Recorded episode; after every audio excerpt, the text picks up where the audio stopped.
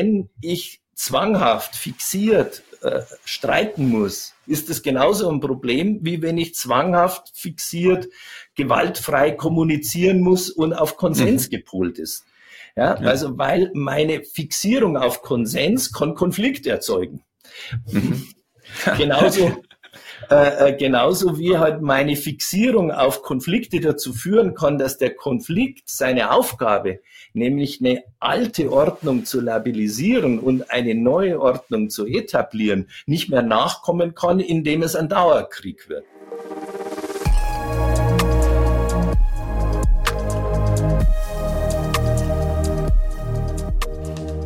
Einen wunderschönen guten Morgen, lieber Herr Eidenschenk. Ich freue mich sehr, Sie bei unserem aktuellen Leader Talk begrüßen zu dürfen. Ja, danke für die Einladung. Ich freue mich meinerseits, ja. Ich habe mich mit dem Thema Konflikte zuletzt sehr, sehr viel auseinandergesetzt, sei das Rosenberg, äh, Uri vom Harvard oder auch Dr. Sprenger mit seinem letzten Buch Magie des Konfliktes. Äh, ihr Buch äh, Die Kunst des Konfliktes habe ich mit großer Freude gelesen und war positiv angetan von der Tiefe und von der Rezeptfreiheit ihres Buches. ja, und da merkt man, dass da Philosophie, Theologie, Psychologie, Psychotherapie und vielleicht auch betriebswirtschaftliches Verständnis aufeinandertreffen und das versuchen in einem Buch zusammenzubringen. Äh, vielleicht zum Einstieg. Sie sagen, dass die Organisationen um die Konflikte gebaut sind. Das ist ja eine interessante Perspektive auf das Thema Organisation und vielleicht auf das Thema Konflikt. Ja, das ist in, bei Organisationen wird es halt besonders ähm, äh, deutlich, weil die Funktionen in Organisationen ähm, schon mit unterschiedlichen Interessen belegt sind. Ähm, das ist jetzt kein Gedanke von mir, sondern das ist in dem Sinn gute, äh, äh, mittlerweile etablierte systemtheoretische mhm. Verständnis von Organisationen. Also in einer Organisation, wo der Vertrieb sich mit der Produktion versteht, läuft eigentlich was schief weil der Vertrieb muss immer für Freiheit sein, ja, also für äh, Flexibilität, für Customizing, für schnell noch ein Angebot machen, für eine Ausnahme machen für einen Kunden, den man schon lange hat und so weiter und so fort. Während die Produktion immer für Sicherheit, äh, äh für Commonality, ähm, äh, für äh, Routinen ähm, und, und, so weiter stehen muss, einfach damit sie äh, qualitativ hochwertig und kostengünstig produzieren kann. Mhm. Darum ist es grundsätzlich ein Spannungsfeld und ich könnte jetzt äh, viele weitere mehr in Organisationen nennen. Ähm, das ist auch der Grund, warum sich häufig in Organisationen die äh, Kollegen untereinander auch so wundern, wenn einer von einem Bereich in den anderen wechselt, dann sagen die oft nach äh, acht Wochen, jetzt äh, äh redet er plötzlich wie so, wie er es immer für unmöglich gehalten hat, solange er noch bei uns war. Was hat da für eine Gehirnwäsche stattgefunden? Und das hat nichts mit Gehirnwäsche zu tun, sondern dass die Menschen ein intuitives Verständnis von Rollen haben und diese Rollen und Funktionen eben dann ausfüllen und äh, die Interessen, die in dieser Funktion drin liegen, dann vertreten. Drum sind Organisationen um Konflikte herum gebaut und darum braucht es auch eine Konfliktkompetenz, wenn man Mitglied einer Organisation ist. Ja, aber das ist ja diese systemtheoretische Perspektive, die man einnimmt. Und mir von, ich glaube, sie sind auch von Luhmann mit beeinflusst worden, ja. sehr, sehr stark. Äh, diese Systemtheorie, die spielt ja immer größere Rolle, auf jeden Fall im deutschsprachigen Raum. Äh, können Sie vielleicht ein paar Worte sagen, was dieses Verständnis äh, des Managements und der Führung und der Organisationen von den klassischen äh, Management-Gurus unterscheidet, die die ganze Zeit etwas propagandieren und Rezepte liefern in neun Schritten zu besserem äh, Mensch oder besserem Unternehmen oder höherem Erfolg?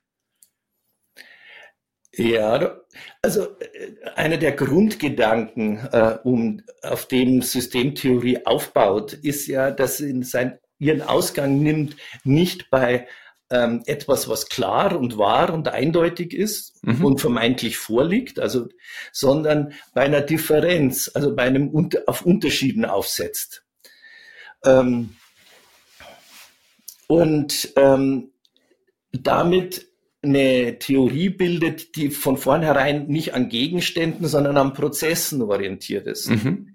Und wenn man mit Unterschieden anfängt, äh, gut und böse, nehme ich mal einen, häufig äh, vorkommend, äh, der sehr vertraut ist, dann muss man fragen sozusagen, wann und wo ähm, die Anwendung dieses Unterschieds sinnvoll ist. Also ist es immer richtig, zwischen Gut und Böse zu unterscheiden? Wäre dann die Frage, die man sich dann stellen mhm. kann.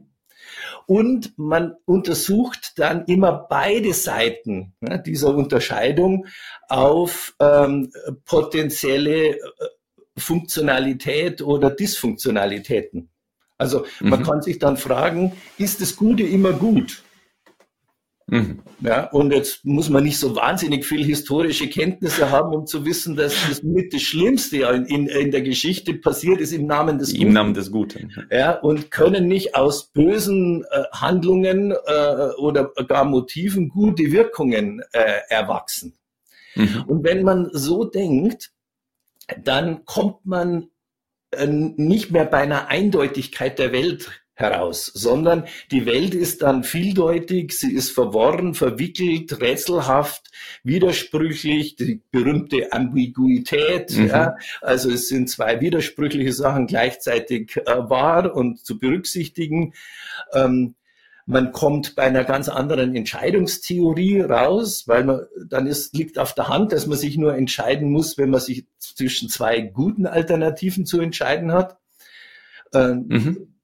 Ja, wenn ich Sie frage, wollen Sie lieber einen äh, Liter Rindergülle oder einen Liter Bier trinken, dann müssen Sie nichts entscheiden, hoffe ich jedenfalls. Nee. Ähm, und ähm, und das ist der Kern gewissermaßen dieses Denkens, dass man äh, mit auf die Art und Weise lernt, mit Unterschieden klarzukommen. Und der Preis, mhm. den man dafür bezahlt, ist es, dass es dann kein Malen nach Zahlen mehr gibt.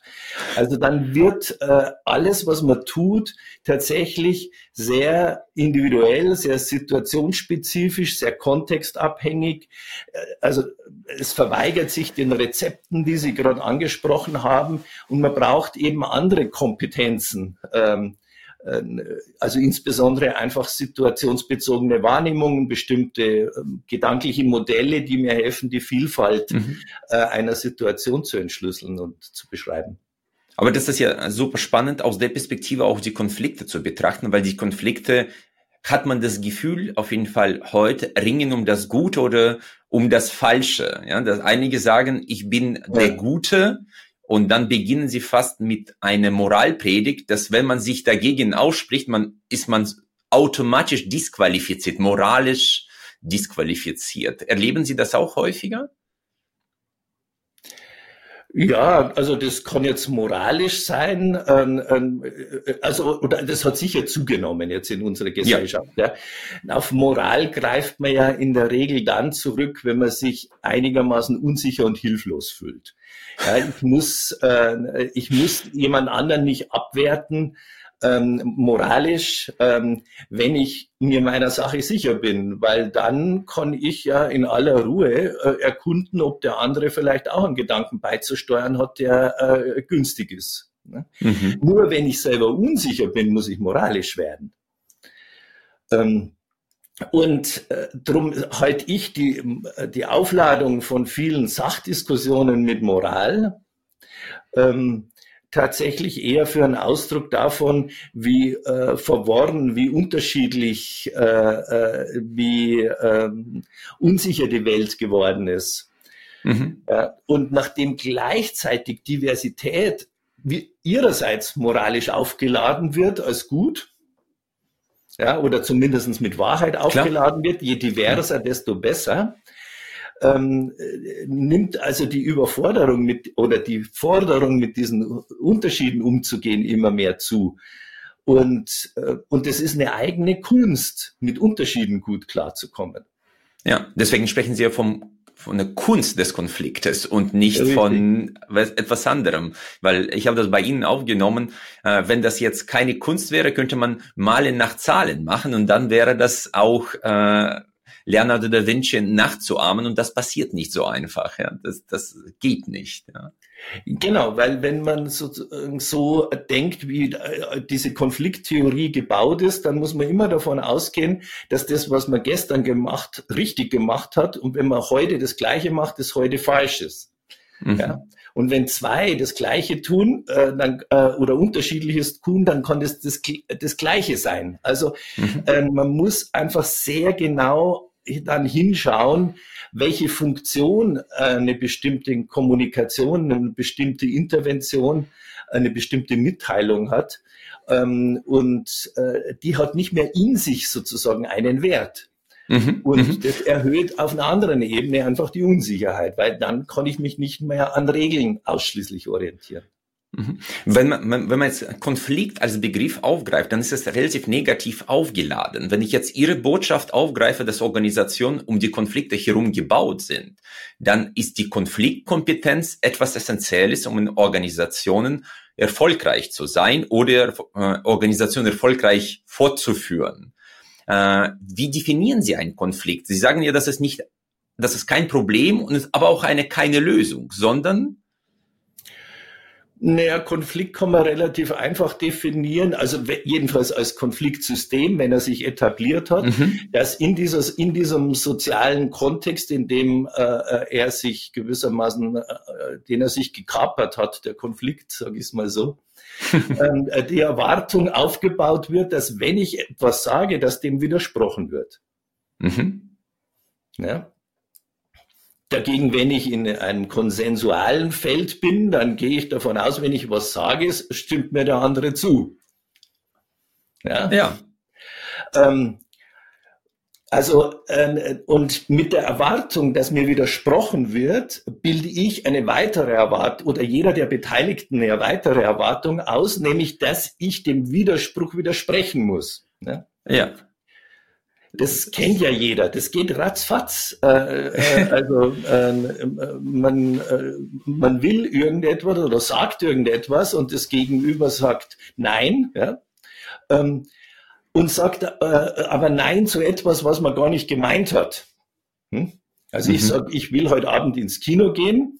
Ja, dann sagt meine Frau, äh, immer willst du ins Kino, können wir nicht mal was anderes machen. Ja, dann fühle ich mich von diesem immer, ne, äh, mhm. Äh, Generalisierung. So, äh, äh, sofort, ähm, also krieg sofort einen Druck, jetzt das meinerseits zu verneinen, was sie gesagt hat, was sie gesagt hat, und dann sage ich, ja, ich will gar nicht immer ins Kino. Ja? Und plötzlich ähm, äh, ist ein Kommunikationssystem am Gange, das erstmal mit mir und meiner Frau gar nichts zu tun hat, weil der Widerspruch den Widerspruch nährt.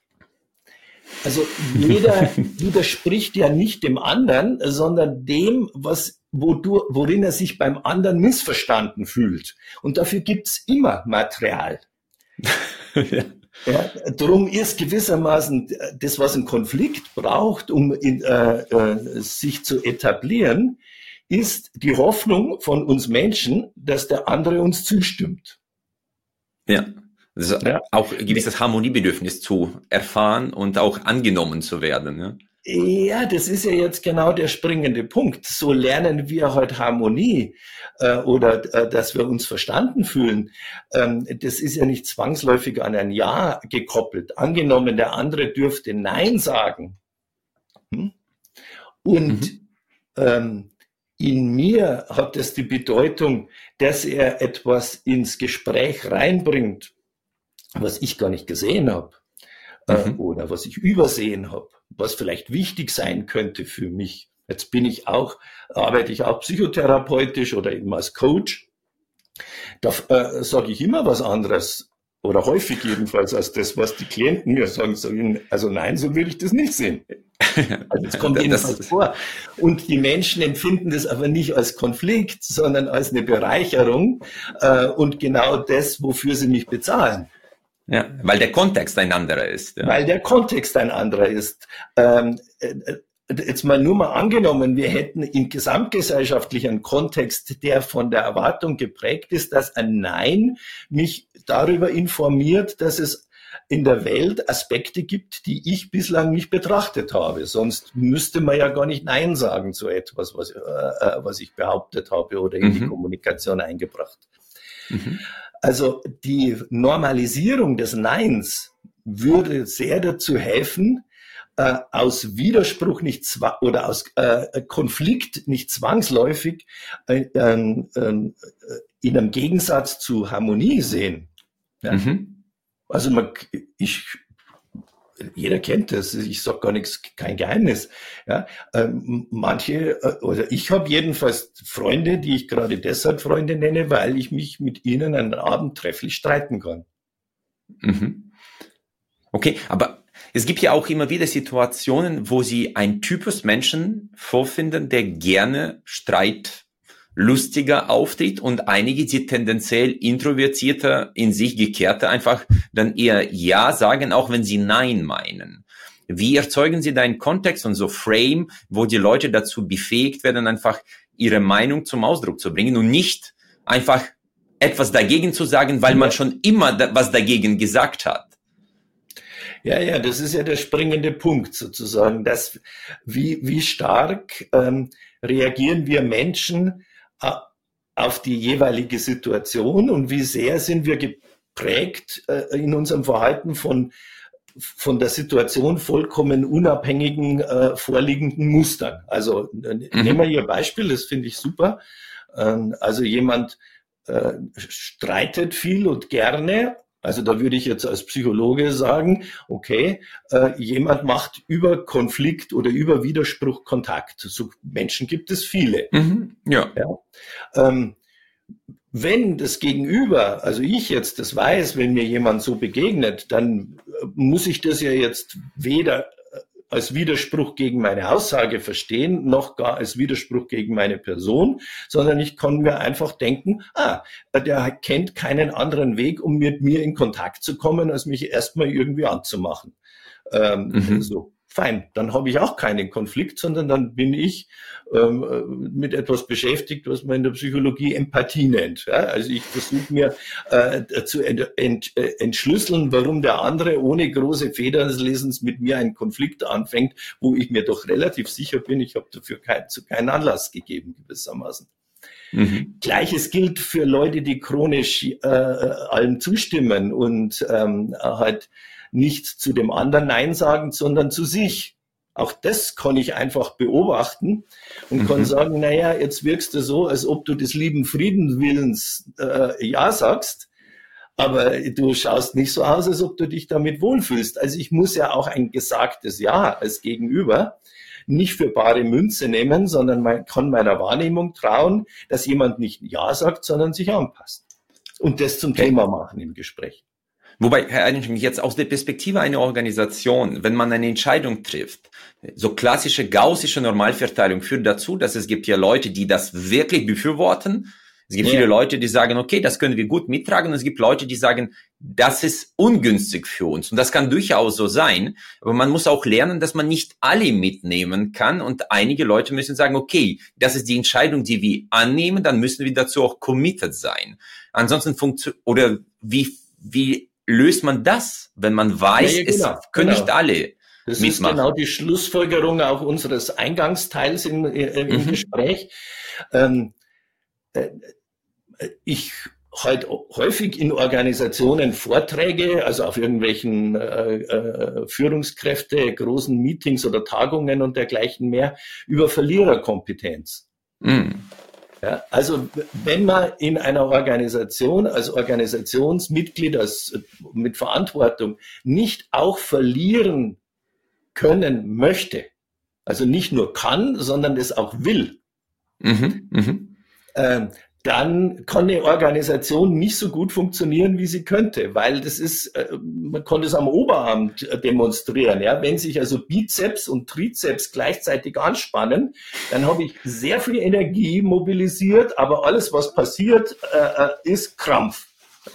Ja. Also wenn sich antagonistische Kräfte gleichzeitig aktivieren, ähm, äh, entsteht keine wirklich sinnvolle Bewegung. Und darum ist so wichtig, dass ähm, man weiß, wenn ich in einer Organisation arbeite, muss ich auch nachgeben können, muss ich einer Regel folgen, einer Regel jetzt in dem Fall tatsächlich, die in großen Organisationen früher sehr ausgebildet wurde. Ich habe das Gefühl, das ist eher am äh, reduziert sich und die Regel heißt I disagree and commit. Mhm. Also ich bin anderer Meinung. Das darf man ja sein, weil sonst gäbe es überhaupt keine äh, äh, gute zweite Alternative. Mhm. Aber weil die Entscheidung, auf welche Weise auch immer nun so getroffen ist, stehe ich dahinter und tue so, als ob es die meine gewesen wäre. Ja, und das ist, glaube ich, ganz wichtig, weil äh, um so eine Kompetenz entwickeln zu können, darf das nicht mit einem Gesichtsverlust einhergehen. Weil das ist, glaube ich, das, was viele sagen, wenn meine Entscheidung ja. in der Form nicht angenommen wird, dann verliere ich mein Gesicht. Ja? Und das ist, glaube ich, die Kunst in einer Organisation, Gesichtsverlust von, äh, was ist das, von der Konfliktlösung zu trennen. Genau. Ganz genau. Das ist äh, drum, wenn man, wenn ich mir jetzt Organisationskulturen anschaue, dann ist mhm. das einer der wichtigsten Suchbewegungen. Äh, so, ähm, was geschieht in Organisationen mit den Leuten, die verlieren, nachgeben, äh, äh zustimmen? Wie, wie, werden die behandelt? Ja. Wie werden die behandelt? Und je mehr äh, äh, so etwas mit Achtungsverlust oder Gesichtsverlust, haben Sie es jetzt genannt, mhm. äh, einhergeht, desto mehr kann man davon ausgehen, dass die Entscheidungen schlecht sind. Mhm. Wir, wir leben vor allem in unseren, sagen wir, schwierigen Konstellationen in einer Transformation, vielleicht wenn es eine radikale Transformation ist, folgende Konstellation, dass, also ich habe drei Geschäftsführung, ich bleibe jetzt wirklich auf der Top-Ebene oder drei Vorstände, ja. zwei Vorstände entscheiden sich für etwas, der andere trägt das mit, weil man sozusagen zum Vorstand dazugehört, aber dann beginnt er dagegen zu arbeiten im Hintergrund. Ja. Und das ist, glaube ich, das, die, was, das, das Schlimmste, was für die Organisation entstehen kann, diese äh, unproduktivste Zustand, der überhaupt möglich ist. Ja. Aber das erlebt man so häufig. Ja. Naja, das hängt auch damit zusammen, also äh, dass ähm, also wenn man jetzt mal von der psychischen Seite her mhm. denkt, also nicht von dem sozialen Konfliktsystem her, ähm, dass ähm, äh, viele Menschen ähm, dazu neigen, sich mit ihrer Meinung zu identifizieren. Mhm. Also ich bin meine Meinung. Ja. Oder ich bin mein Projekt oder ich bin mein Aufgabenbereich oder sowas. ja. Also ich hatte mal, ein, ein, es ist schon lange her, einen äh, Entwicklungsingenieur, der hat einen Außenspiegel für einen neuen LKW entwickelt. Das mm. geilste Teil ever, vollkommen vibrationsfrei und ohne Totenwinkel, also und so weiter. Ja. Und dann in der allerletzten Sitzung, wo also dann beschlossen wurde, welche Features jetzt in diesen neuen LKW kommen, wurde dieser Außenspiegel zugunsten des alten Modells einfach Aufgrund der Kostengründe. Ja. Aus Kostengründen, genau. Ja. So. Ja, der saß vor mir so, als ob man nicht den Außenspiegel gekillt, sondern ihn erschossen hätte. Ja. ja. Und ähm, je mehr Menschen sich also äh, darauf angewiesen sind, äh, äh, ihre Meinung durchzusetzen, weil wenn sie ähm, äh, nachgeben, sie auf sie sich selber aufgeben. Wenn sie einen Fehler machen, nicht einen Fehler gemacht haben, sondern einen Fehler sind, ja, also weil sie sich mm. mit der Handlung identifizieren, ähm, desto schwieriger ist es, wenn sie in einer Organisation Rollen haben, wo sie Konflikte einfach bewältigen müssen, weil es steht immer viel zu viel im, im, im Feuer, ja, also ja, ist ja. auf dem Spiel. Ähm, und äh, dementsprechend ähm, ist es einfach eine ungünstige psychische Disposition, um Auseinandersetzungen zu führen. Weil Sie jemand, sagen, der für sich eine, äh, eine stabile Identität hat, der kann einfach sagen, okay, dann macht man so, wie du willst. Ja, genau. Und äh, was mir gut gefallen hat, Sie sagen, es ist sehr wichtig, die Fähigkeit zu haben, Konflikte zu regulieren, nicht zu lösen. Und regulieren bedeutet, dass man Konflikte genauso schüren wie beruhigen ja. äh, können muss. Ja. Und das fand ich eine, einen sehr spannenden Gedanken. Ja. Naja, der liegt gewissermaßen, wenn man sich nicht auf eine der beiden Seiten schlagen will ja, und kann, aus theoretischen Gründen darf man das schon gar nicht. Ähm, dann braucht es eben Kompetenzen auf beiden Seiten. Und äh, ich mache jetzt 30 Jahre Konfliktmoderation und meiner Beobachtung nach ist, wenn man wiederum vom Menschen her denkt, hat mhm. jeder Mensch äh, irgendwie einen Heimathafen. Ja? Darum gibt es in dem Buch ein Kapitel, muss ich aggressiv sein oder muss ich nett sein? Mhm. Ja? Also Re Regulierung äh, bedeutet ja, äh, dass ich links und rechts kann. Ja, also Aber das ist ja ein ungewöhnlicher Gedanke, Herr Adenschick, weil zurzeit sagt man, aggressiv darf man nicht sein, das ist unhöflich, unfreundlich und so weiter. Sie sagen, es kommt drauf an.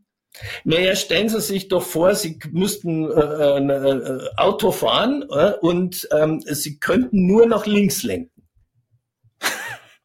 Dann bleibt man im Kreisel. Äh. Dann fährt man im Kreis, genau.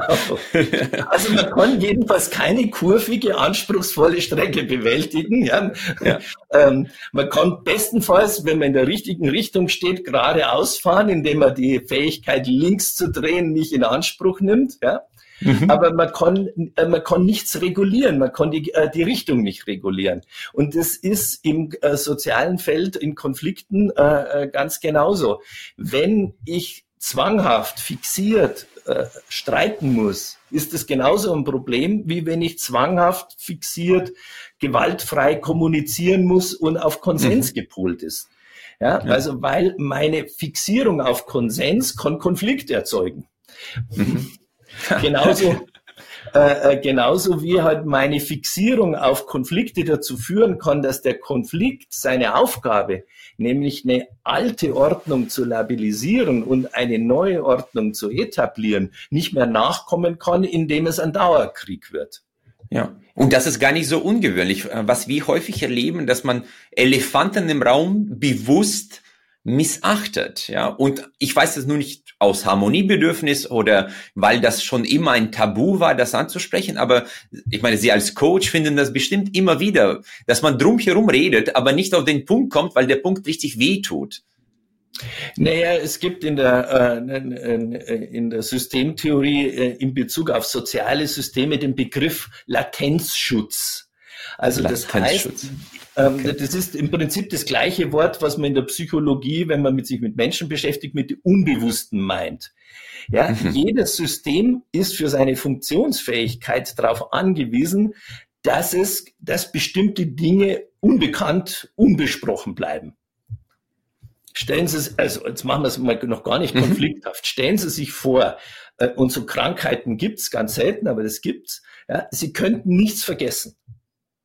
Oh, das wäre ungünstig. Das wäre ungünstig, genau. Da haben Sie sofort ein Bild. Ja, Sie wüssten noch, was Ihr Deutschlehrer in der fünften Klasse, in der zweiten Schulaufgabe, äh, äh, äh, bei der Herausgabe der, der Schulaufgabe zu Ihnen für eine blöde äh, äh Bemerkung, Bemerkung abgelassen. Ja.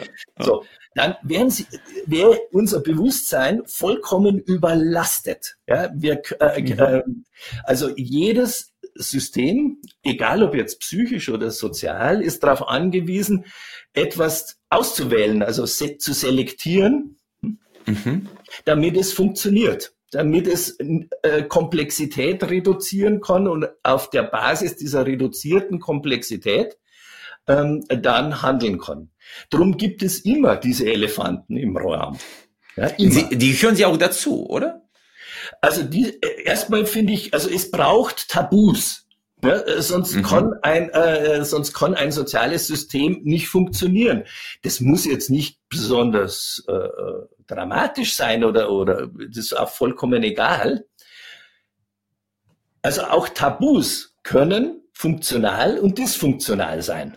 Mhm. Ja, so wie ein Konflikt auch. Viele ja. Beispiele wählen, wo man unter einem Transparenzzwang dann äh, der, der Trainer jetzt, jetzt muss das mal aus unterm Teppich raus und äh, jetzt müssen wir mal über das reden, was ja eigentlich gesprochen werden muss oder sowas.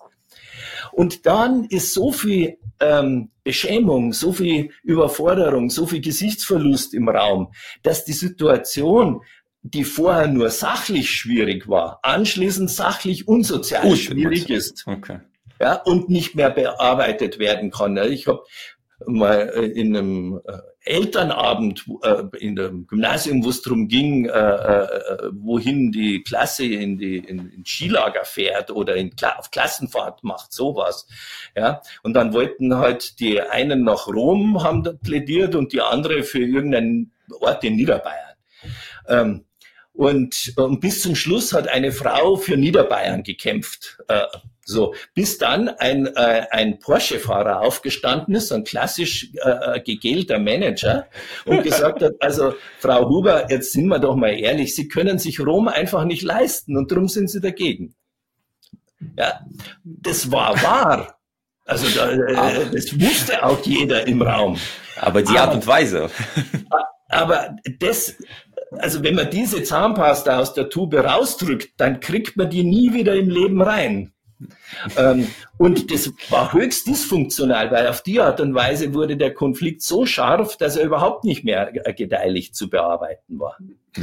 Drum gilt auch hier, wie bei allem anderen, Konflikt kann funktional und dysfunktional sein. Enttabuisierung kann äh, äh, funktional und dysfunktional sein. Konsens kann funktional und dysfunktional sein. Schweigen kann funktional und dysfunktional sein. Ja, ich krieg langsam einen Knoten ähm, in die aber, Zunge, aber ich glaube, alle Zuschauer, Zuhörer haben es verstanden. Ähm, wenn man etwas in sich als gut oder schlecht definiert, hat man verloren, weil man kann es nicht mehr äh, regulieren. Herr Einsteiger, vielleicht eine Frage, ob Sie, Ihr Kontext ist immer maßgeblich äh, des jeweiligen Konflikts. Aber gibt es gewisse Heuristiken, wie man erkennt, ob ein Konflikt dysfunktional oder funktional ist? In gewisser Art und Weise wenigstens ein paar Fragen, die man sich selbst stellen kann. Naja, das, man muss eigentlich einen Schritt vorher anfangen, ja? Mhm. Also, weil die Frage funktional und dysfunktional ist ja ihrerseits äh, Perspektiven. Wertend, ja. Äh, also ja, noch gar nicht mal werten, sondern einfach erstmal Perspektive abhängig. Was äh, äh, für den einen funktional sein kann, äh, äh ist, ist, für den anderen dysfunktional. Mhm. Ähm, aber allein das Gespräch darüber, warum mir der Punkt, um den ich gerade kämpfe, so wichtig ist, ja, mhm. wird ja häufig, findet ja häufig gar nicht statt. Also drum ist, wenn man die Unterscheidung funktional und dysfunktional reinbringt, hm, ähm, entsteht schon ein anderer Gesprächsraum, ein anderer Kommunikationsraum, weil man kann sich wechselseitig erklären, warum man irgendetwas unbedingt oder auf gar keinen Fall will. Wenn man Gespräche darüber stimuliert, entweder für sich oder auch als Moderator, mhm. wird man feststellen, dass in ganz vielen Fällen die Leute gar nicht genau sagen können, warum sie etwas unbedingt oder gar nicht wollen. Also das heißt, ähm, dass das eigentliche Motiv mhm nicht gar nicht im Spiel ist. Das ist ja, da gibt's ja dieses ganz berühmte Beispiel, also auch aus dem, aus dem politischen Bereich, ähm, äh, äh, damals von Camp David. Ähm, also ich kann jetzt nicht überprüfen, ob das wirklich so war. Das ist so ein bisschen Berater-Gossip. Ähm, äh, äh, wo ja der Friedensschluss zwischen Israel ist und Ägyptern stattgefunden hat. Und, mhm. und es drohte zu scheitern und die Delegationen waren schon quasi am, am Abfliegen, weil beide den Sinai haben wollten. Ja. Und dann kamen diese berühmten Harvard-Professoren, Positionen, Interessen, ja ne? und haben gefragt, ja Leute, warum wollt ihr denn den äh, Sinai so unbedingt haben? Und dann konnten die das, dann war das durchaus mühevoll herauszufinden. Und was sie herausgefunden haben, ist, dass die Ägypter den Sinai haben wollten, weil sie den brauchten, um den Großraum Kairo mit Wasser zu versorgen. Und die Israelis wollten den Sinai haben, um genügend Vorwandzeit für Kurzstreckenraketen zu haben, äh, die sie sonst nicht gehabt hätten. Dann war die Lösung einfach. Die, die, die Ägypter haben den Sinai gekriegt, aber es wurde abgemacht, dass er eine entmilitarisierte Zone ist.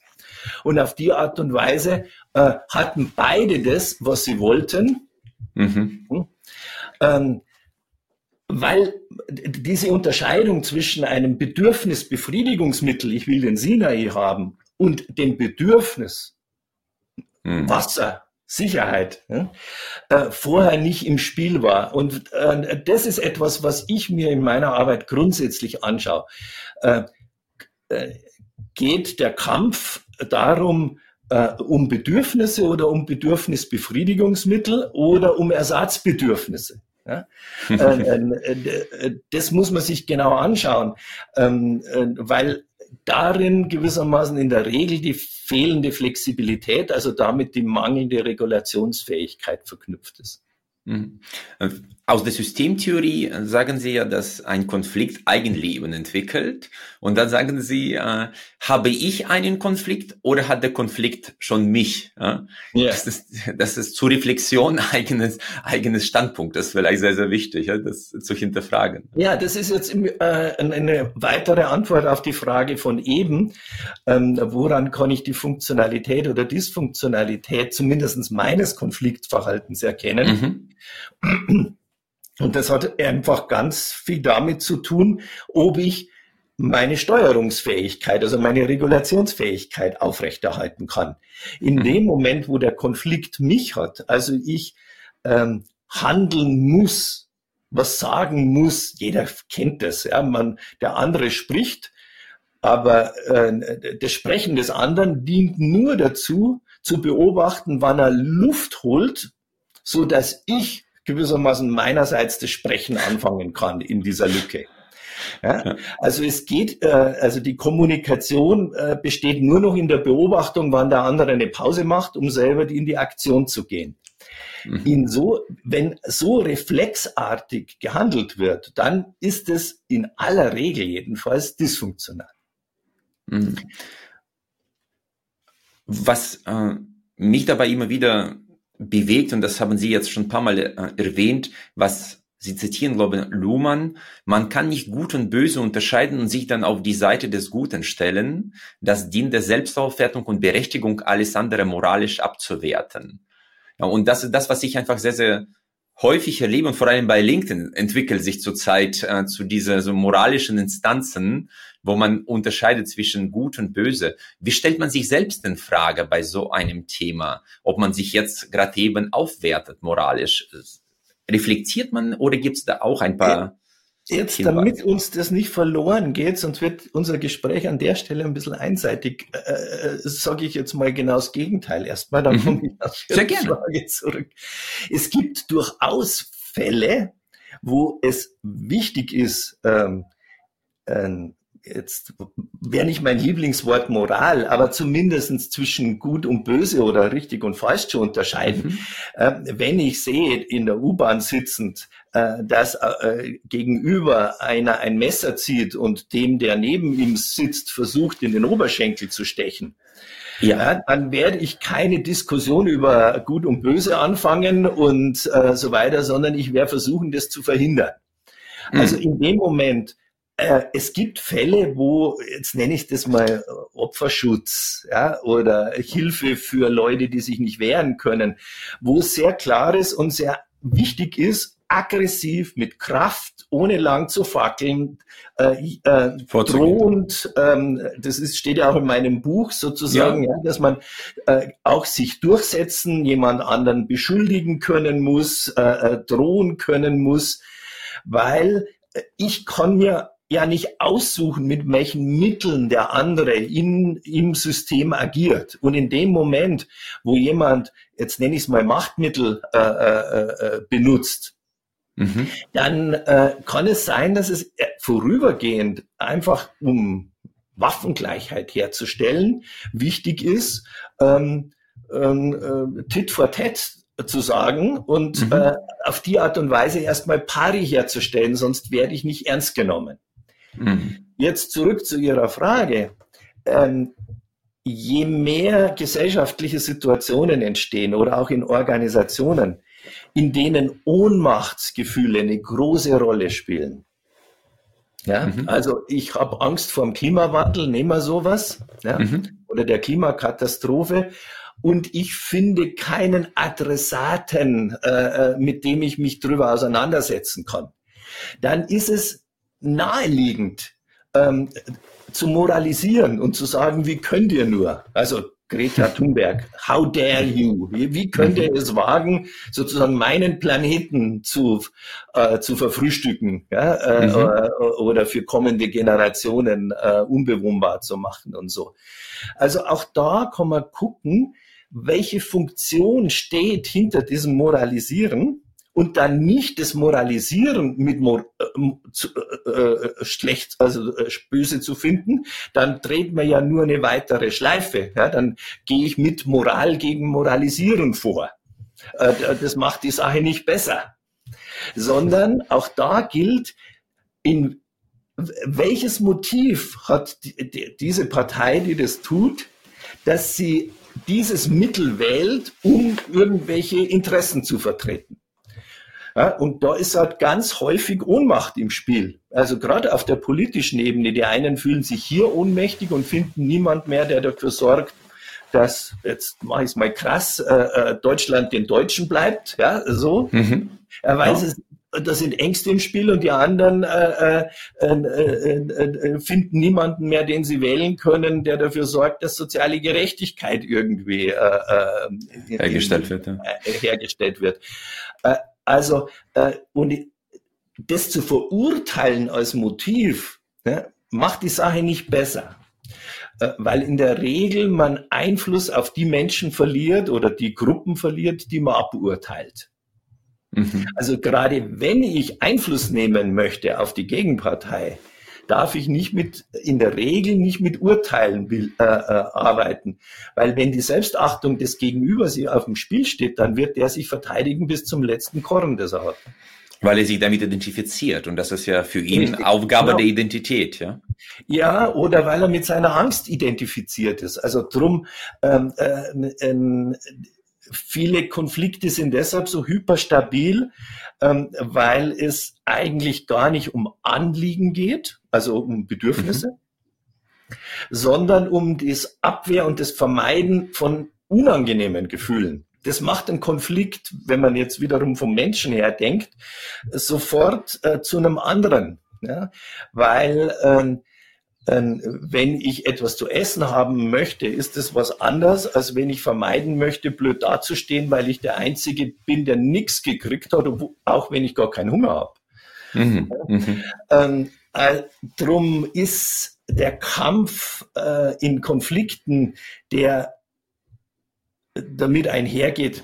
Das beste Beispiel haben Sie vorher selber genannt, ja, wo es nicht um, mehr um die Sache, sondern um den Gesichtsverlust geht, also mhm. um das Vermeiden von Schamgefühlen. Mhm.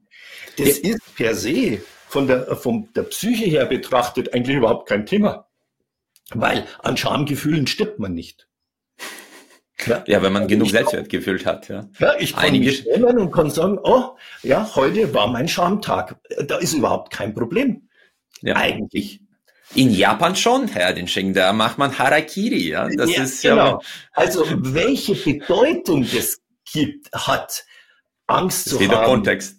unsicher sich zu fühlen, beschämt zu werden, sich schuldig zu fühlen, weil man einen Fehler gemacht hat und so weiter und so fort. Das ist eine innere Zuschreibung zu dem, was ich erlebe. Und damit kann man sich beschäftigen. Das hat wiederum was mit dieser Regulationsfähigkeit zu tun, weil dem Konflikt als Konfliktsystem, als soziale Funktion, dem Konflikttiger, jetzt personifiziere ich den mhm, mal mhm. sozusagen so, für, äh, damit es ein bisschen anschaulicher wird, dem Konflikttiger ist vollkommen egal, wie viele Leute er fressen muss, um an sein Ziel zu kommen. Mhm. Mhm. Wenn wir Menschen ein Interesse daran haben, dass Konflikte nicht so viele Opfer, Kosten, äh, Schäden hervorrufen, dann müssen wir an unserer Regulationsfähigkeit, also an unserem Umgang mit Tigern arbeiten und nicht darauf setzen, dass der Tiger als solches äh, äh, sein Verhalten ändert. Konflikte ja keine Ahnung, vielleicht geht der äh, Konflikt zwischen Israelis und äh, Palästinenser äh, noch 250 Jahre und äh, kostet unsäglich viele äh, Tote, die nicht so früh hätten sterben müssen. Ja? Aber am Ende wird der Konflikt irgendwie dafür sorgen, dass es eine stabile Ordnung gibt. Mhm. Und äh, nach dem Konflikt ist vor dem Konflikt, weil auch die stabile Ordnung ist auch nur für eine gewisse Zeit da. Jedenfalls, solange wir in einer Welt leben, die äh, äh, von dem geprägt ist, was man üblicherweise Evolution nennt, ja. Weil Evolution besteht darin, dass Mutanten auf, treten, also Variationen sich bilden, äh, neue Meinungen. Ja? Und ich äh, lege mich jetzt bitte nicht auf die Zahl fest, aber ich glaube, wenn äh, ein, ein, ein, eine, eine Mutation rein biologisch einen Überlebensvorteil von 0,001 Prozent oder sowas hat, dann dauert es nur 2000 äh, Generationen, also Replikationen, und mhm. dann gibt es nur noch diese Mutation. Mhm, mh. Also e-, Evolution hat einen langen Atem und Evolution sorgt ständig dafür, dass Neues passiert. Ja, das erleben wir doch. Also jetzt ist es gerade wieder der Hype um die KI oder irgendwie sowas. Ja, und es ändern sich ganze Geschäftsmodelle. Vorher war es äh, äh, äh, Online versus Präsenz und äh, und so weiter. Also Homeoffice versus Präsenz und, auch. Äh, und was war für ein Hype? Also diese ganzen Management-Moden kommen dazu. Kaizen, Six Sigma, äh, Lean und also also ich überblicke jetzt 40 Jahre, da kann man eine Reihe von äh, äh, solchen Begriffen aufzählen, die kamen äh, und, äh, und gingen. Und das ist ein normaler Vorgang und der führt immer zu Konflikten, weil immer jemand kommt, der zu dem Bestehenden Nein sagt und sagt, ich hab's, ich weiß was Besseres. Sollte Ihnen unser Podcast gefallen, bitten wir Sie darum, dass Sie uns abonnieren und uns vielleicht mit einer guten Bewertung unterstützen. Das hilft uns auch bei Algorithmen von Spotify und Apple. Ich bedanke mich herzlichst. Und Herr Eidensching, wir haben ja schon ein paar Mal darüber gesprochen, der intergenerationelle Konflikt, ja, Generation Z. Es gibt ja zwei äh, unterschiedliche Meinungen, dass es gibt keine Unterschiede zwischen den Generationen und es gibt doch massive Unterschiede zwischen Generationen. Sie haben jetzt 40 Jahre aus der psychotherapeutischen Praxis äh, beobachten können, sehr, sehr viele Menschen auch in unterschiedlichen Lebensphasen und mit unterschiedlichen Baujahren. Stellen Sie jetzt anekdotisch, das ist keine Untersuchung, aus Ihrer Perspektive Unterschiede fest zwischen der aktuellen Generation und Boomern zum Beispiel? Hm. Jetzt könnte ich mir es wieder äh, schwer machen oder leicht, je nachdem, wie man sieht und sagen ja und nein. Ja, also mhm. ähm, äh, bestimmte Konflikte, äh, die jetzt sage ich mal junge oder alte Menschen haben, da kann ich keinen Unterschied zwischen meinem Opa und okay. äh, äh, oder meinem Urgroßvater oder jetzt mir machen oder so. Mhm. Also, da, Im Alter hat man bestimmte äh, Konflikte, die man als junger Mensch nicht hat und umgekehrt. Ja, so das glaube ich ist jetzt relativ äh, Kultur- oder äh, gesellschaftssituativ unabhängig. Mhm. Gibt es Unterschiede in der psychischen und sozialen Selbstorganisation? Natürlich. Natürlich. Mhm. Also, und das hängt jetzt erstmal noch gar nicht an den Menschen auf der sozialen Ebene. Ich musste zu meiner Zeit äh, auf der Schulbank noch ausmachen, was man nachmittags und abends tut mit den Kumpels. Ja, also meine Töchter haben bis 30 Meter vor dem Treffpunkt noch äh, den Treffpunkt verändert per WhatsApp. Ja, es bietet andere Entscheidungsmöglichkeiten, andere ja, Flexibilitäten, rein durch ein technisches Feature. Das äh, führt zu einer ganz großen Unverbindlichkeit. Bei uns war das ein Affront, wenn man um drei Tennisspielen ausgemacht hat, am Vormittag in der großen Pause und dann nicht gekommen ist. Ja? Mhm. Äh, heute äh, macht man um fünf vor drei, du, ich kann nicht, dann weiß der andere zumindestens Bescheid. Wir hatten ja noch nicht mal Handys. Mhm. So, also das ist das eine.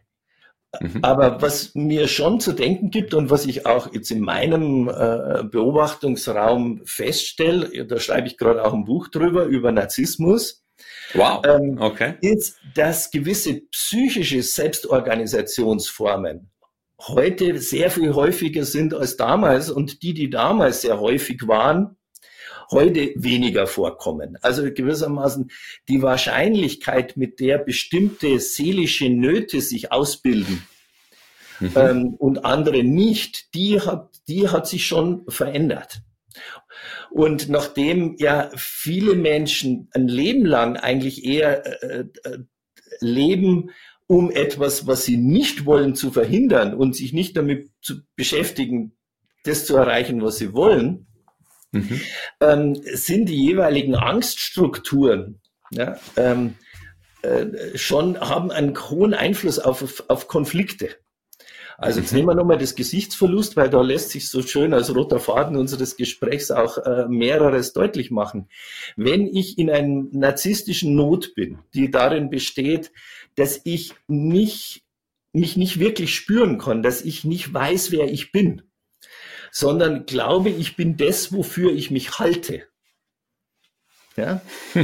Äh, das, wofür, was ich nach außen zeige, also gewissermaßen, ich bin nicht ähm, äh, ich bin nicht äh, ein Saloon, sondern ich bin die Schwingtür einer äh, Filmwesternstadt, wo man immer durchgeht, man wieder in der Wüste steht, ja? weil Aha. es nur Fassade ist. Wenn ein Mensch äh, innerlich Leere hat und einen hohen Grad an Selbstwahrnehmungsmangel, dann sind solche Menschen sehr viel mehr als andere darauf angewiesen, wichtige, bedeutsame Rollen zu kriegen, äh, äh, Funktionen zu haben, in denen sie ständig Likes kriegen und Aufmerksamkeit und Applaus, weil man nur in der, im Echo äh, gewissermaßen der, der anderen äh, existiert. Mhm.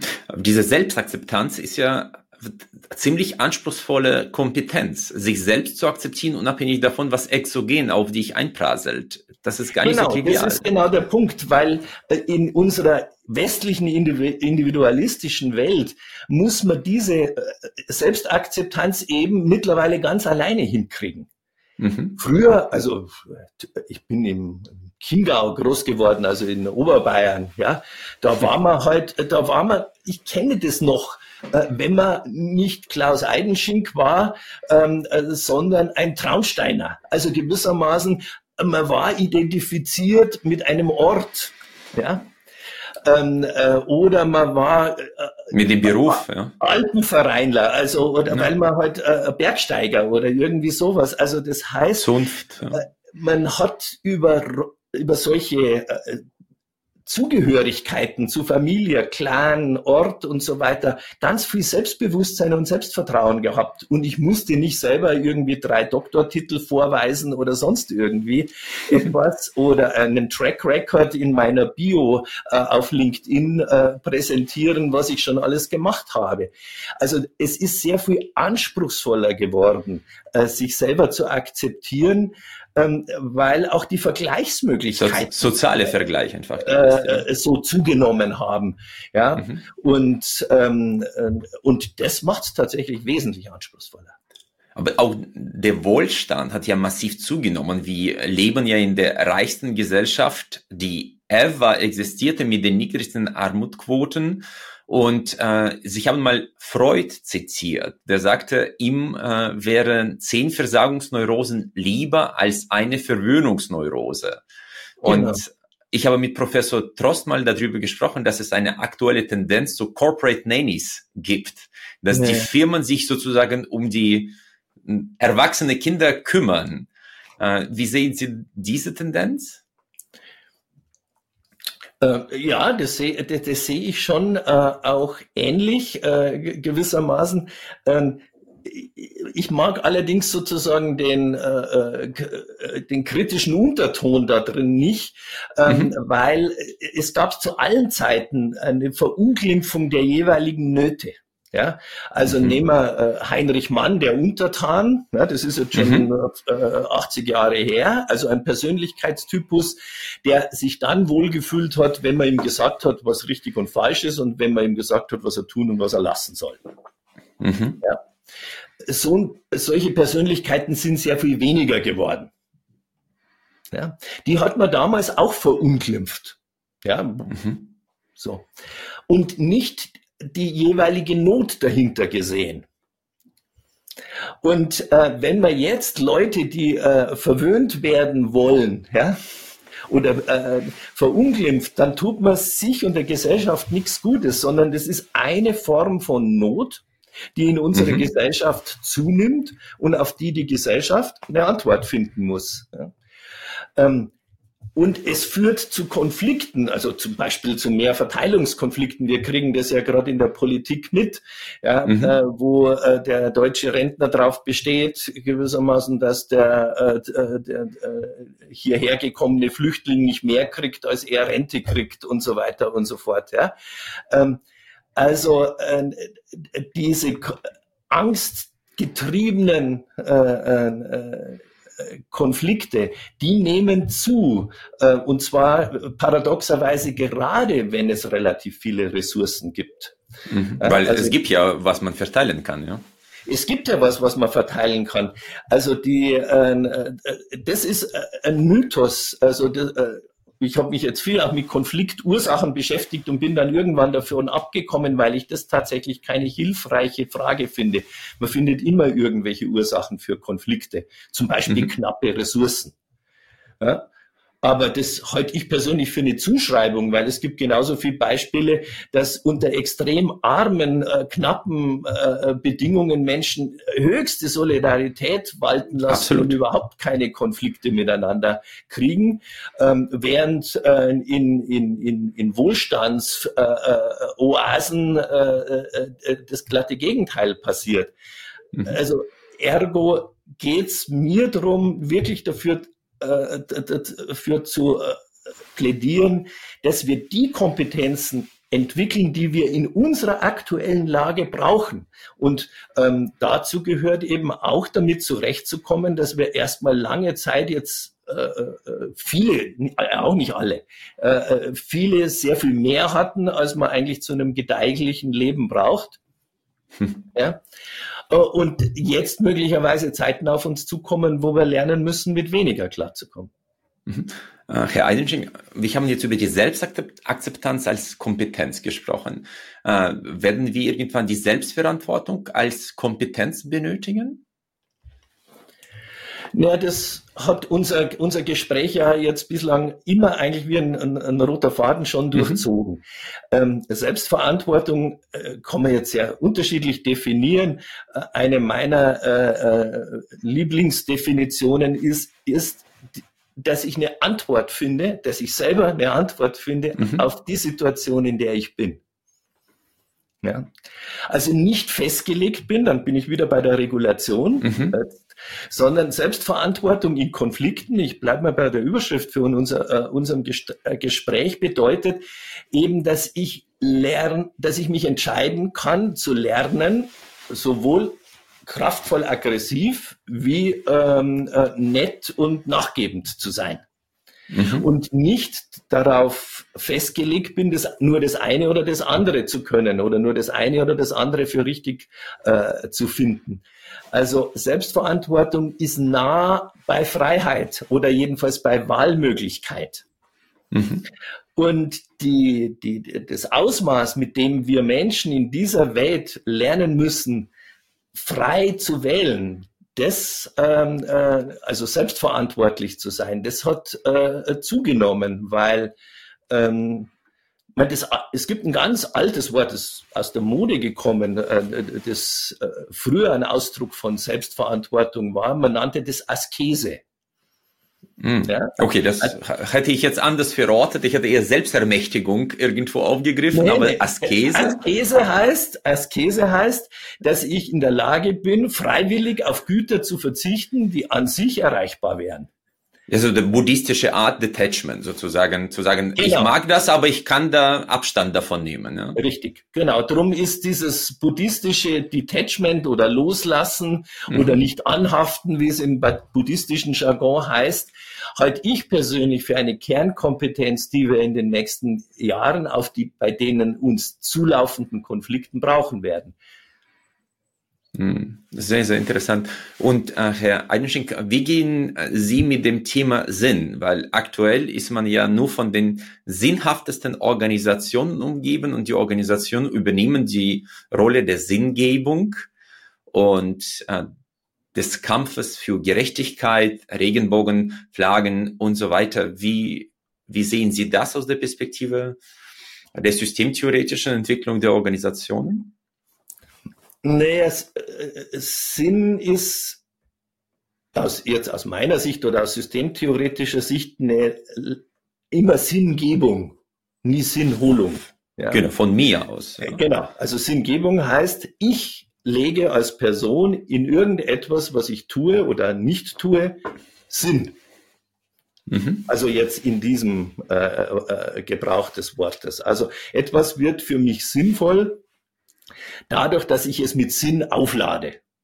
Mhm. Äh, der von Ihnen schon eben auch zitierte Freud äh, hätte gesagt, dass man etwas libidinös besetzt, ist die alte tiefenpsychologische Sprache. Libidinös. Also okay. gewissermaßen den inneren, die, die Libido, die vorhandene als Trieb, energievorhandene Libido äh, äh, irgendwo wie ein Post-it äh, gewissermaßen äh, anklebe. Ja? Zuge und zugeschrieben dann, ja. Zu, klar. Zugeschrieben. Okay. Und dann kann ich einen, Entschuldigung, das äh, äh, Beispiel, dann kann ich einen Fetisch, einen Lackanzug, also oder einen Stöckelschuh genauso libidinös besetzen äh, wie einen Mann oder eine Frau als Körper. Ja? So. Mhm.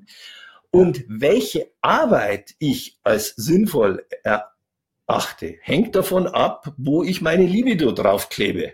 Hm? Mhm. Mhm. So, ich hatte einen Opa, der war Schreiner.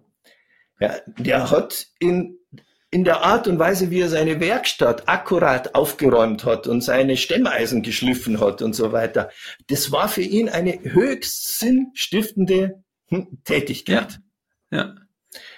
Wollte der damit die Welt verbessern? Nein. Nein. Ja, so. Ist es in Ordnung, wenn Menschen Aktivitäten suchen, wo sie glauben, dann die Welt damit zu verbessern, das, was ja immer dann noch zu diskutieren wäre, ob das tatsächlich gelänge, ja, mhm. ähm, oder, oder äh, das tauglich ist als Mittel. Äh, äh, da habe ich überhaupt nichts dagegen. Äh, es ist ähm, nur sehr individuell und jetzt die Hoffnung zu haben, dass die Arbeit mir Sinn gibt, mhm. und nicht ich die Arbeit sinnvoll machen muss, ist in der Regel ein Programm, sich unglücklich zu machen. Mhm. Ja, weil in dem Moment, wo ich mich von bestimmten äußeren Bedingungen abhängig mache, um Sinn zu erleben, ja, dann also heirate ich mit 18 die schönste Frau, die äh, weit und breit zu finden ist, ne, und stelle mit 40 fest, die kriegt die ersten Falten. Ja. Und dann kann ich sie nicht mehr schön finden, also muss ich mich von ihr trennen und wieder eine 18-Jährige heiraten, weil ich nicht in der Lage bin, gewissermaßen eine, äh, äh, einen Menschen, mich selber wie die, äh, die 40-Jährige mit, äh, äh, mit Sinn aufzuladen, also mich hingezogen fühlen, darin einen Wert mhm. zu sehen, Falten als was Schönes zu empfinden und so weiter und so fort. Und da, glaube ich, sind schon ein paar sehr ungünstige Suggestionen gerade äh, in, in unserer Branche im Spiel, wo man die Unternehmen für was zuständig macht, was sie dann natürlich auch bedienen müssen, weil sie sonst im Recruiting äh, äh, Probleme kriegen. Ja. Aber das ist halt dann schon äh, häufig ein Spiel mit Worten und mit äh, Aufladungen, die dann nicht eingelöst werden. Und deswegen die Selbstverantwortung. Ich finde es einfach viel einfacher für mich selbst, die Verantwortung zu übernehmen, ohne, ohne jetzt darauf zu warten, dass jemand mir hilft. Ja, und das ist, ich, ich finde es immer mehr ein Gefallen daran, dass die Entscheidung immer bei mir liegt, auch für die eigene Sinngebung.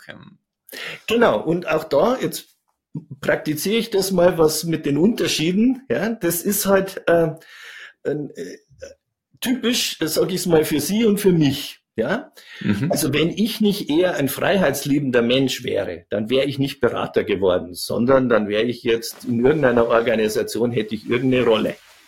Ja? ja. Ich wollte nie eine Organisation. Das war mir immer zu, äh, äh, zu viel eingekastelt sein, zu viel äh, irgendwie äh, in Zwängen und so weiter und so fort. Jetzt kommen wir Berater, die alle freiheitsliebend sind. Und projizieren unser Selbstbild auf die anderen. Ja? Genau. Und kommen mit freiheitsstimulierenden Konzepten in die Organisation. Nach dem Motto, wenn alle mitreden dürfen, wird's besser. Wenn alle partizipieren dürfen, wird's besser. Äh, wenn sich die Teams selbst organisieren dürfen, wird's besser. Wenn jeder sich selber seinen Arbeitsfokus wählen darf und, und so weiter, wird's besser. Sind, das kann alles sein. Das sind freiheitsdominierte äh, Gedankengänge. Damit wird aber gern eben übersehen, dass es Menschen gibt, die einfach froh sind, wenn ihnen jemand sagt, du heute machst du, arbeitest du diese To-Do-Liste ab. Hm. Äh, und äh, diese Menschen sind nicht besser oder schlechter, die haben nicht mehr oder weniger Selbstverantwortung, sondern die sind erstmal anders gebaut weil hinter so einem Freiheitsfokus, äh, wie ich ihn zum Beispiel habe und möglicherweise auch Sie, ähm, kann sich genauso eine Angst vor äh, reglementiert werden verstecken ähm, äh, und eine Unfähigkeit äh, äh, gewissermaßen mich unterzuordnen äh, oder mir was sagen zu lassen und so weiter. Also man muss da genau Absolut. hinschauen. Ja. Dann sind wir bei dem nicht etwas ist in sich richtig und falsch, sondern ähm, man muss es sich genau angucken. Das war ja die äh, Frage, die immer noch im Raum stand, wo ich jetzt so sukzessive versuche, Antworten zu geben. An was kann man denn erkennen, dass etwas funktional oder dysfunktional ist? Und das, wenn ich von mir auf andere schließe und dass ich glaube, das, was mir schmeckt, auch allen anderen schmeckt, ist in der Regel dysfunktional. Ja, Herr Eidenstein, da bin ich bei Ihnen. Mein Punkt bezog sich gar nicht darauf, dass ich jetzt sehr gerne die Freiheit der Wahl, ich meine, wir haben ja so viel Wahlmöglichkeiten, dass ja. es zu Confusion führt, ja, so Consumer Confusion. Da gibt es ja genug Experimente, die zeigen, je ja. größer die Wahl der Produkte, desto weniger wird gekauft. Äh, worauf ich mich bezogen hatte, es war eher, da bin ich bei Ihnen, es gibt Leute, die tendenziell einfach klare Anweisungen brauchen. Was mich da dabei manchmal stört, dass man sagt, äh, ich beschwere mich über diese Anweisungen, weil ich ja. eigentlich keine Anweisungen möchte. Und dann ist man in eine kognitive Dissonanz. Und ja. ich bin da bei Viktor Frankl, der sagte, äh, die einzige Freiheit, die einem nicht genommen werden kann, ist eigentlich die Einstellung zu den Dingen, äh, die man erlebt. Und das, das war der Punkt von mir. Ich bin jetzt kein New Work Liebhaber in klassischem Sinne. Ja, äh, gut, dass Sie das äh, reinbringen, weil das ist schon, also das, diese Selbstwidersprüchlichkeit von uns Menschen, ja. ähm, dass wir auf der einen Seite frei sein wollen und dann doch sicher. Ja. ja. Äh, dass wir äh, Menschen sehr nahe kommen wollen und dann doch wieder für uns. Ja, dass wir uns hervortun wollen, aber doch nicht aus der Gruppenzugehörigkeit rausfallen und so weiter. Mhm. Das ist in uns Menschen eingebaut. Wir sind von äh, unterschiedlichen Motivlagen einfach äh, geprägt. äh, äh, und äh, es sind von vornherein Wesen, die nicht äh, gleichzeitig ein- und ausatmen können, sondern das nur sukzessive machen können. Und ich kann nicht gleichzeitig frei, ganz frei und ganz sicher sein. Mhm. Ähm, und, ähm, und dann laviert man sich irgendwie durch und kommt dann in diese Verzwängungen. Und in Organisationen ist es ganz wichtig, sich genau darüber eben auszutauschen.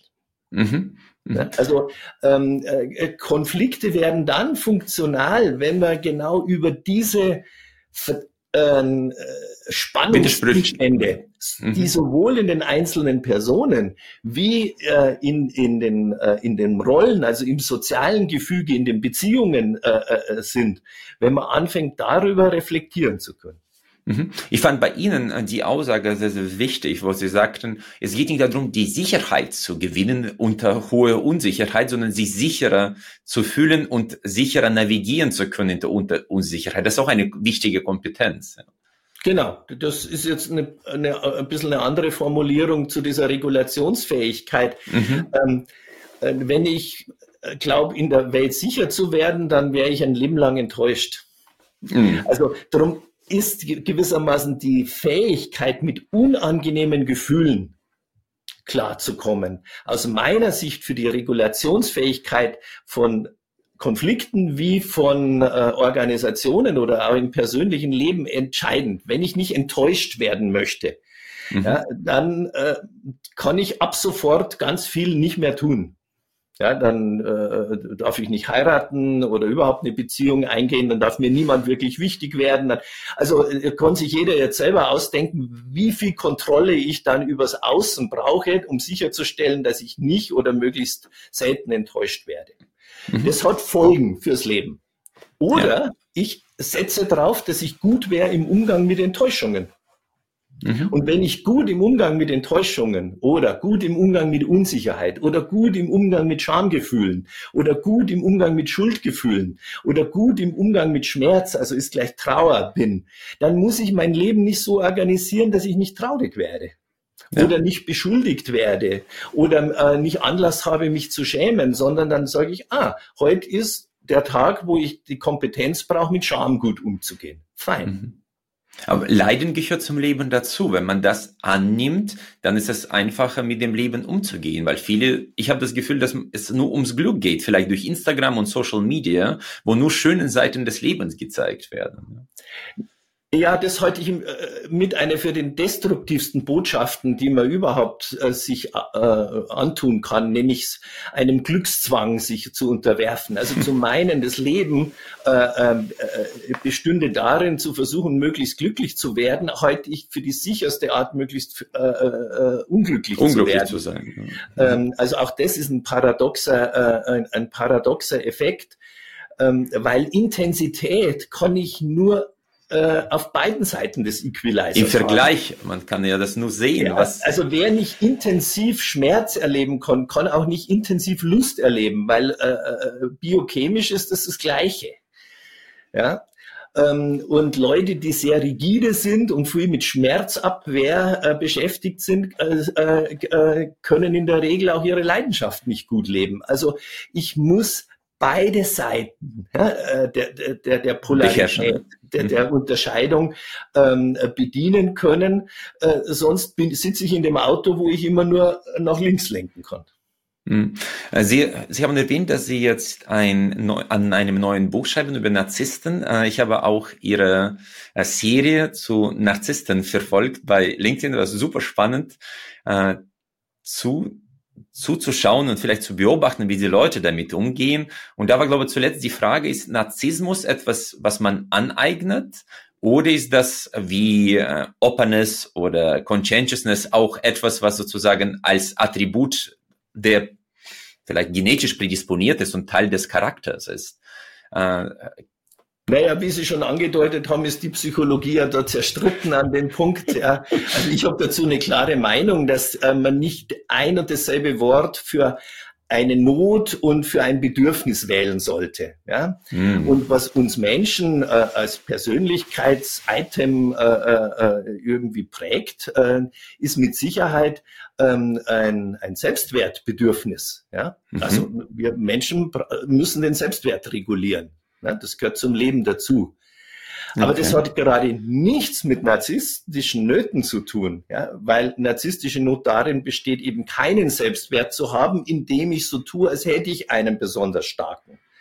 Ja, das finde ich dann in den entsprechenden Studien auch äh, tatsächlich also äh, fast albern, dass man, weil jemand in einem Interview, äh, äh, weil es seit 20 Jahren übt oder seit 50, ähm, einen stabilen Selbstwert propagieren kann, ja, also so eine Fassade aufrechterhalten kann, daraus zu schließen, dass der Mensch, wenn er nachts um eins aufwacht, sich immer noch selbstwert und selbstbewusst fühlt, ja, halte ich einfach für jemand, der auch nur mal äh, drei Wochen psychotherapeutisch gearbeitet hat, äh, für naiv. Entschuldigung, ja, also wenn ich ja. mal so deutlich werde, ähm, weil ich das einfach äh, schade finde.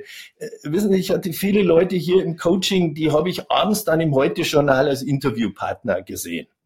Mhm. Ja? Und die Diskrepanz zwischen dem, wie die hier bei mir saßen und wie die dort aufgetreten sind, äh, das ist unvorstellbar. Das ist, da, das da sprechen Sie von der Bühnenkompetenz, Herr Eisenstein, oder? Bühnenkompetenz. Und Bühnenkompetenz mit Selbstwert gleichzusetzen, ist einfach ein Kategorienfehler. Ja, Und Narzissmus ist eine Not, so wie Zwanghaftigkeit oder bestimmte Ängste oder äh, eine bestimmte Form von depressiver äh, äh, Grundstimmung und so weiter. Und mit dieser Not kann und muss man sich, wenn man möchte, beschäftigen. Also, aber es ist not was zu kompensieren. Was uns Menschen allgemein eigen wäre. Herr Einigen, äh, Not etwas aus der Kindheit zu kompensieren und Liebe zu finden und Anerkennung oder wie, wie fasst man das auf? Ja, die Nöte können da sehr unterschiedlich sein. Äh, Not, psychische Not äh, entsteht immer dann, wenn ich äh, auf die äh, Überlebensstrategien, die ich äh, ausgebildet habe, angewiesen bin, um mein Leben zu leben. Weil dann mhm. lebe ich nicht, sondern ich überlebe. Und wenn ich von klein auf, jetzt machen wir es an der narzisstischen Not mal fest, ja, ähm, äh, äh wenn ich von klein auf gelernt habe, ähm, so zu sein, wie meine Mama oder mein Papa mich sehen wollen, so erfolgreich, so schön, so hübsch lächelnd, so früh das Köpfchen hebend, so ordentlich äh, stillend, äh, äh, so dass ich also über der Kurve äh, des Medians beim Kinderarzt schon zugenommen habe, nach sechs Wochen tatsächlich 50 Gramm mehr wiege, als ich sollte. Als Durchschnitt, ja, als der Durchschnitt, ja, dass ich früher zu sprechen anfange, äh, weil äh, die Mama dann ein Post-it auf LinkedIn oder der Papa äh, geben kann. Er spricht schon, ja, ähm, und so weiter und so fort. Wenn ich das in der Wickelauflage schon gewissermaßen ähm, äh, meinen, meine Eltern zufriedenstellen musste, wie später meinen Chef, ja, dann ist klar, dass ich Karriere mache, wenn ich das von klein auf eingeübt habe, weil ich weiß, wie es geht, sozusagen andere zum Lächeln zu bringen. Mm. So ist es irgendwie, äh, äh, hat es irgendeine Art von Korrelation oder, äh, oder, äh, oder gar Kausalität mit meinem Innenleben? Also heißt das, ich lerne, auch wenn es mir schlecht geht, zu lächeln. Hm. Ja? Schlau. Ja. Und, und das ist narzisstische Not, dass ich gewissermaßen gar nicht mehr weiß, wie mir es geht, sondern ich denke, ich mache was richtig, weil die anderen sich an mir freuen, Erwarten. aber nicht, weil ich mich an mir freue. Ist man, man lebt eigentlich in einem Applausmodus, ja. Und wenn man keinen ja, Applaus man, bekommt. Genau, man wird zum Schauspieler im Lieblingsfilm der Eltern. Ja. Hm. Und, und, oder zum Ego-Prothesen der Eltern, ja, sozusagen. Ja, genau, das äh, ähm, so. Und das, und in dem Moment, wo halt Kinder für Eltern sinnstiftend werden, ja, früher hat man die Kinder eher gekriegt und die wurden am Bauernhof zusammen mit und den, äh, äh, und den Nichten und den Geschwistern und, und, äh, und so weiter irgendwie groß und die Erwachsenen mussten arbeiten, um zu überleben. So. In dem Moment, äh, wo ähm, also äh, Kinder gewissermaßen zum, äh, zu, zum Lieblingsspielzeug ihrer Eltern werden. Zum Projekt des Lebens, ja? Ja, so.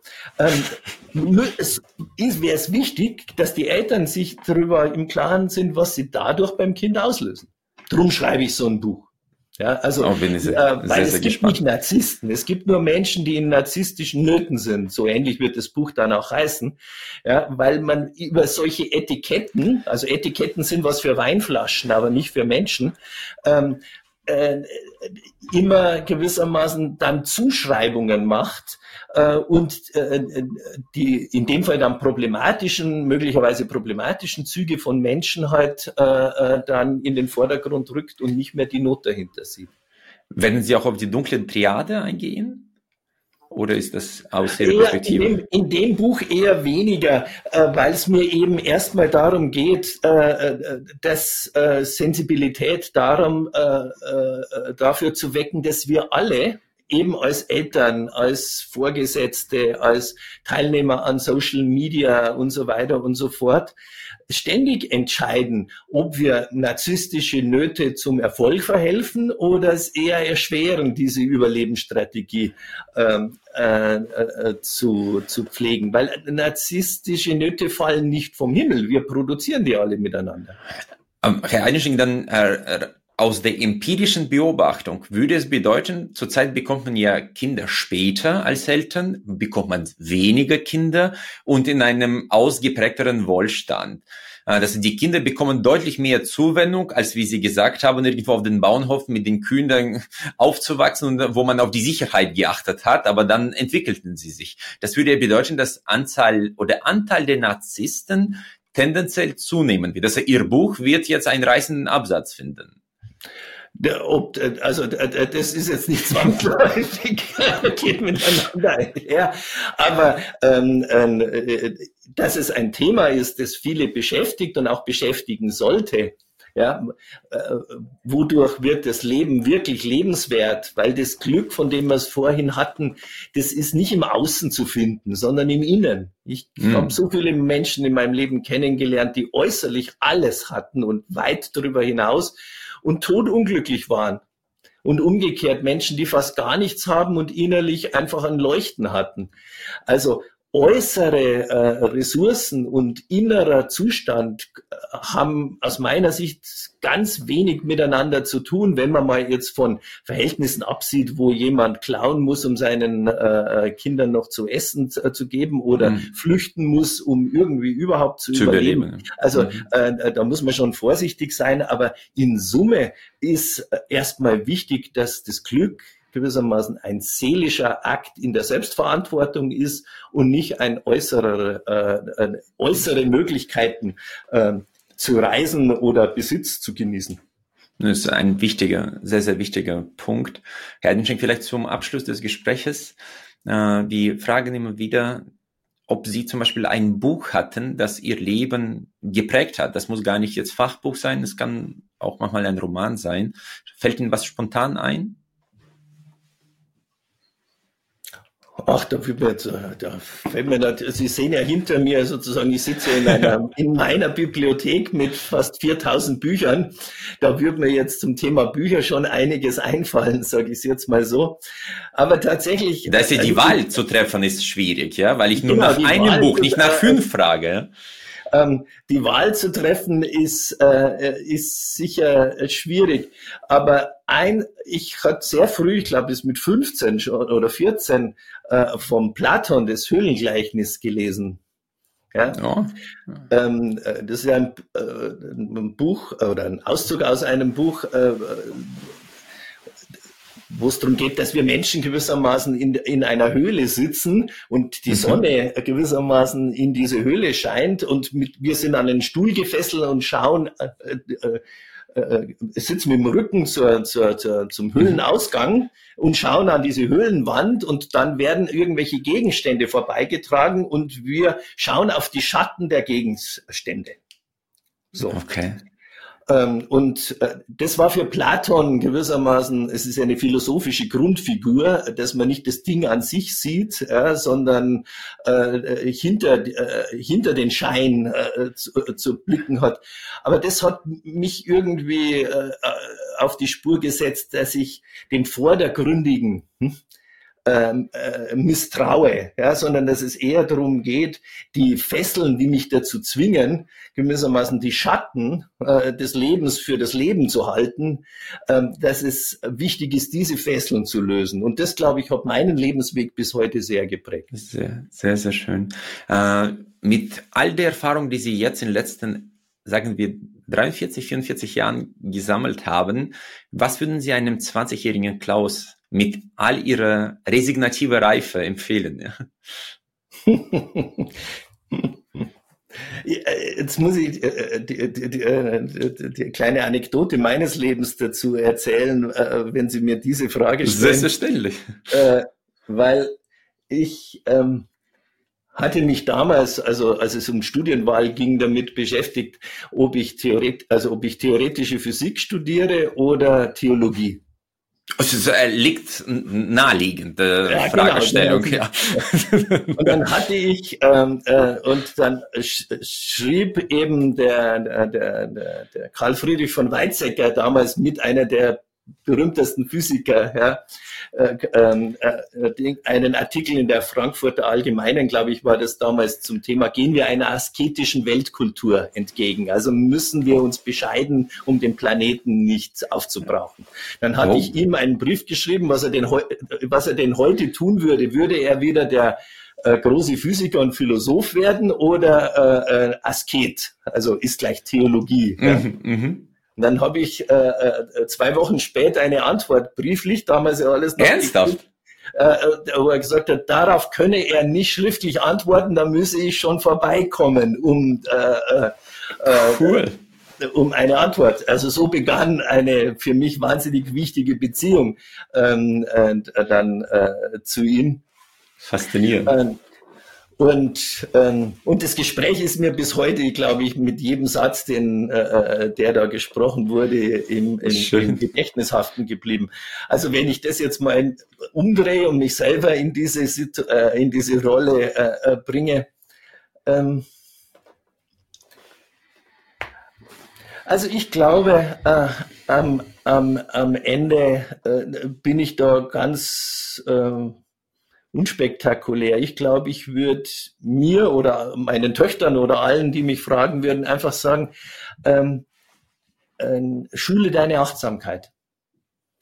Ja, weil äh, um in dieser verworrenen und verstrickten und so vielfältigen Welt zurechtzukommen, kannst du dich nicht an äußeren Regeln und äh, orientieren, sondern du brauchst äh, das Maximum an Feinfühligkeit und Wahrnehmungskraft, das dir möglich ist, ähm, um äh, äh da in die Aufgaben zu bewältigen, äh, die dir das Leben stellt. Ich glaube, das wäre meine Antwort. Sehr, sehr schön. Ich habe bei Ihnen ein, ein Zitat aufgegriffen. Menschen ändern sich wie alle Systeme durch veränderte Aufmerksamkeitsfokussierung. Ja. Genau, also dann war ich jetzt mit meiner Antwort da ja nicht so weit weg davon. Perfekt. Und äh, Herr Denschenk, die letzte Frage. Ja, wir haben jetzt sehr viel über den Sinn gesprochen. Das ist eine anspruchsvolle Fragestellung. Äh, aber da bin ich mir sicher, dass Sie sich damit beschäftigt haben. Können Sie Ihren Lebenssinn beschreiben? Ja, ich mag das ja, obwohl ich jetzt ja auch Theologie studiert habe, sozusagen diese, diese, äh, diese Formulierung nicht so gern. Ich hab's da gern mit der Agnes Heller. Das ist eine mhm. ungarische Philosophin, die also als Kind Auschwitz überlebt hat. Ich glaube, sie ist jetzt vor zwei Jahren gestorben, wenn ich mich recht äh, entsinne. Und der, äh, von ihr stammt der Satz, der Sinn des Lebens ist zu leben. Schön. Und ich glaube, das, äh, das, ähm, äh, das äh, ist das, was mich leitet von früh bis spät. Herr Eineschenk, ich habe sehr viel über Enttäuschungen gesprochen. Ich habe sehr hohe Erwartungen an dieses Gespräch gehabt und Sie haben mich auf keinen Fall enttäuscht. Ich habe die Erwartungen übertroffen. Ich bedanke mich herzlich für das tolle Gespräch. Ja, ich danke Ihnen für die wunderbare Atmosphäre, die Sie da so hergestellt haben. Ja. Vielen Dank.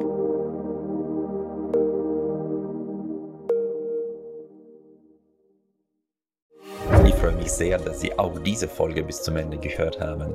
Wir investieren viele Ressourcen und Leidenschaft, um diesen Podcast möglich zu machen. Sie würden uns sehr helfen, wenn Sie dem Podcast folgen und vielleicht auch bewerten würden. Ich danke Ihnen im Voraus. Ich freue mich auf unser Wiederhören.